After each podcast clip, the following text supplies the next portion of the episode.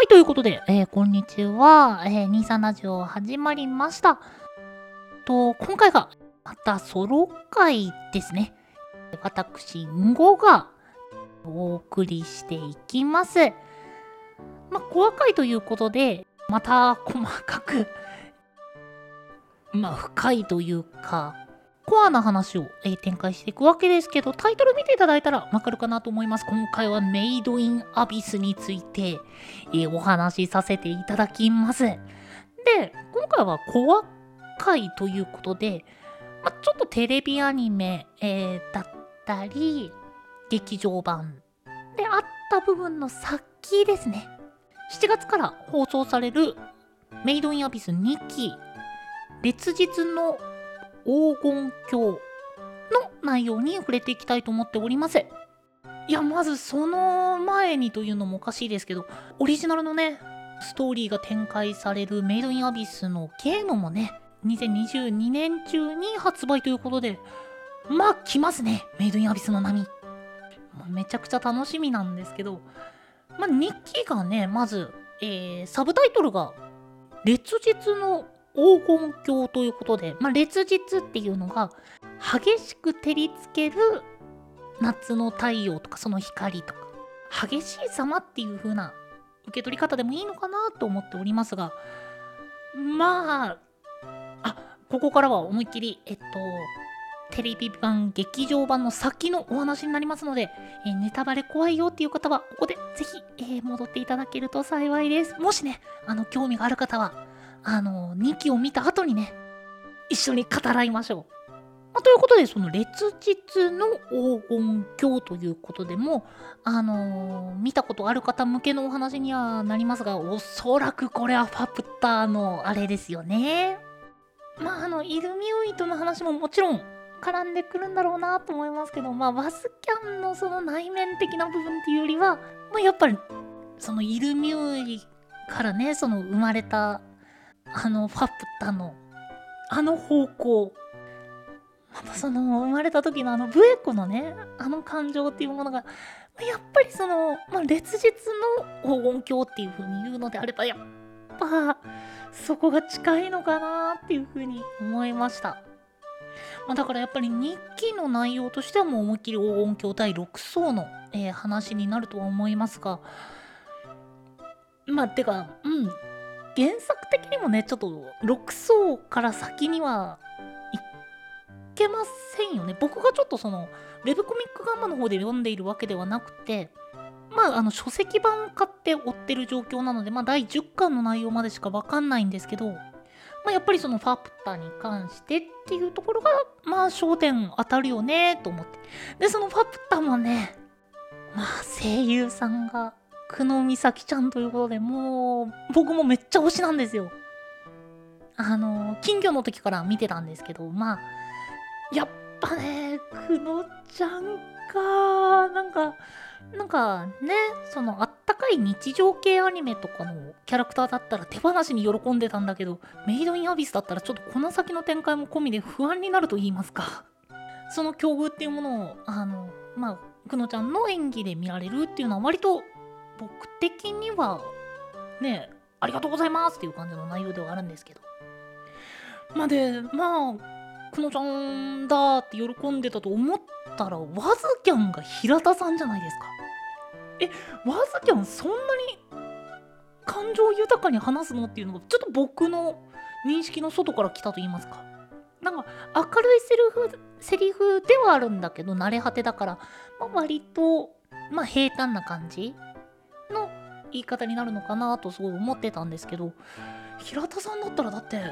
ねえあのひょうひょうとした感じというまあでもそっか。ひょうひょうとしたあの感じはやっぱ平田さんどうまあハマるんだろうなまあっていう部分ではありますけど。ただその黄金鏡編ってあれ原作見た方すごい難しくなかったですか？僕はね個人的にはその値のまあ価値のやり取りだったりあの生産だったりっていう部分がねちょっと慣れるまでに結構時間かかりましてでまあうんどうするんだろうって言ったらちょっとおかしいですけどまああそこだけの特別ルールみたいな感じで展開する面が結構多いじゃないですか。でまあそのテレビ版劇場版って見てる人ってその、まあ、ようやくそのメイドインアビスのそのアビスのルールっていうところに馴染みが出てきて上昇負荷だったりっていう部分にその杯のねたまちゃんとかあの辺ですごい苦しみを背負った直後じゃないですか。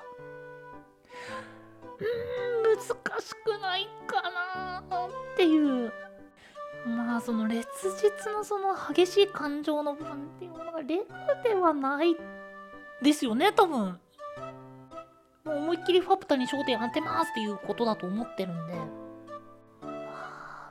まあその公式アンソロの第4巻を見てもちょっと思ったんですけどやっぱファファプタは来ますよね。なんかこううん。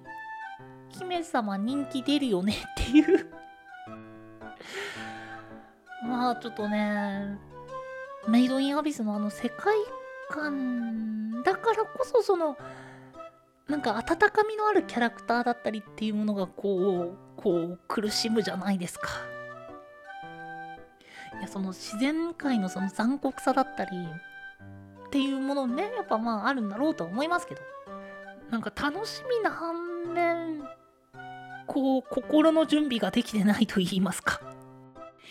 まあおそらく7月までにその心の準備を整える期間になるのかなって 個人的には。ただあとその今回のその内容の中でそのイルミューイがその、まあ、いわゆる独特のルールっていうものを持ってあそこに現れるじゃないですか。こっからその別にその何ですか特段その根拠があってうんぬんではなくてただの妄想の部分ではあるんですけどやっぱりアビスって生きてますよね。いやそのまあまだ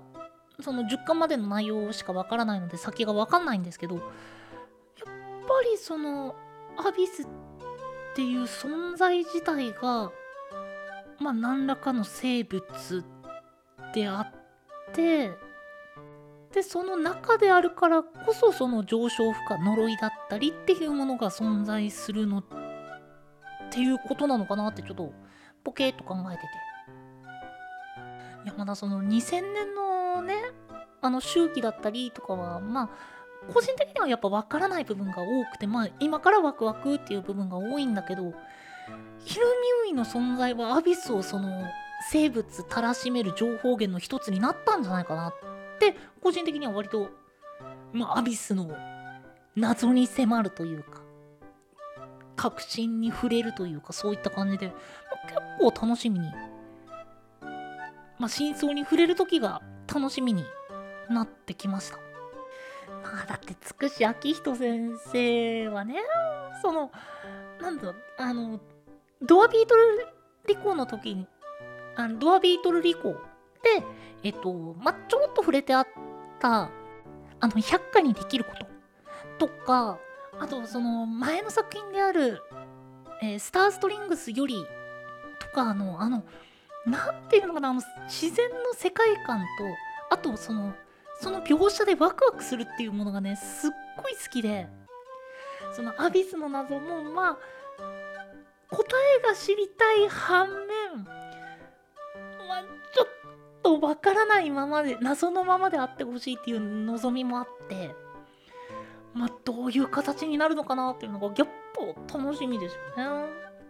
まあでもそれこそあのー、そういったわからない部分謎に包まれてる部分っていうものの、えー、考察だったり。でまた各キャラクターから見るその世界の綺麗な、まあ、世界の美しさだったりっていうものが、まあ、あの作品の魅力だと思うんで、まあ、11巻以降のそのそれこそファプターが加わった後の冒険。まあおそらくウェブコミック版まで見てる方は多少知ってる部分になるんでしょうけど、まあ、そこにも、まあ、ワクワクできるんじゃないかなと。個人的予想だったらえっ、ー、と6巻7巻くらいで触れたレグのね過去がもともっと深掘りされていくんじゃないかなっていう。まあ今回あの、ね